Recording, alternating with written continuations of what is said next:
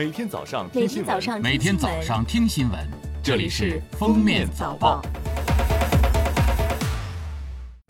各位听友，早上好！今天是二零二零年七月二十六号，星期天，欢迎大家收听今天的《封面早报》。首先来听时政要闻。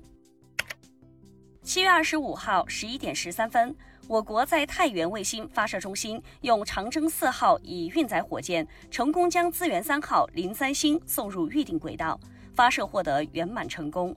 任务搭载发射了龙虾眼 X 射线探测卫星、天启星座一零星。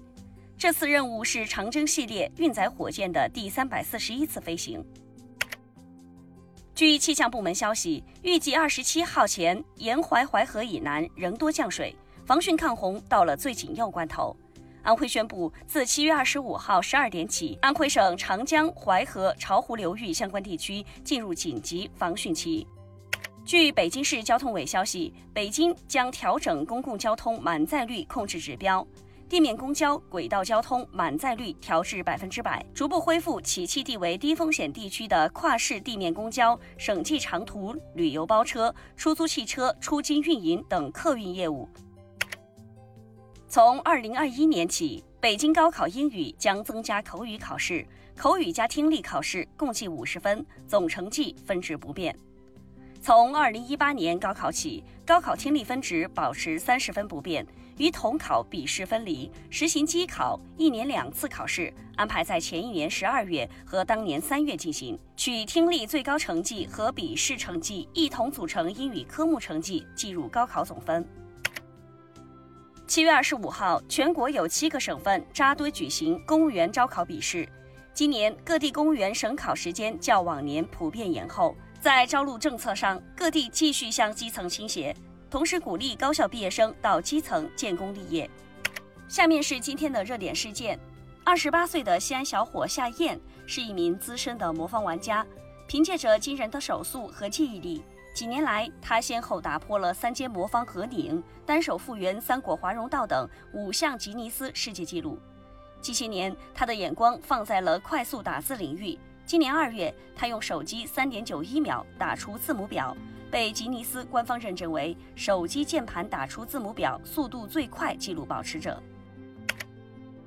七月二十五号，警方通报，杭州女子失踪案是有预谋的故意杀人案。女子丈夫许某某初步交代，其因家庭生活矛盾，对来某某产生不满，于七月五号凌晨在家中趁着来某某熟睡之际，将其杀害，分尸后分散抛弃。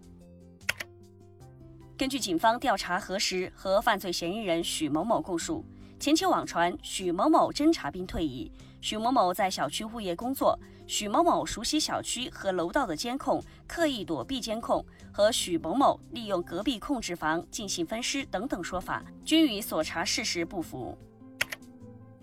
最后来听国际要闻。中国驻休斯顿总领馆二十四号下午在其官方网站发布总领事蔡伟致美南地区各界朋友的公开信。公开信上说，美方单方面突然要求中方关闭驻休斯顿总领馆的举动是蓄意破坏中美关系。中美关系的本质是互利共赢。美东时间七月二十四号，美国国土安全部下属的入境和海关执法局网站发布一份政策指南。表示，今年三月九号之后才获得美国学校学生身份的国际新生，如果其就读学校今年秋季学期只开设网课，那么他们将不得进入美国。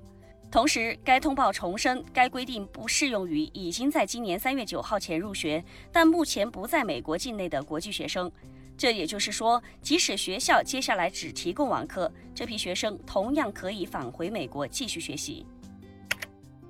美国政府计划打造一个量子互联网，目标是将全球现有网络一起运行的互联网，利用量子力学定律更安全地共享信息，并连接新一代计算机和传感器。如果一切按计划进行，那么将在十年内完成。据悉，此次量子互联网计划的主要研发中心位于芝加哥，而这次计划也被他们称为“第二个互联网计划”。感谢收听今天的封面早报，本节目由喜马拉雅和封面新闻联合播出。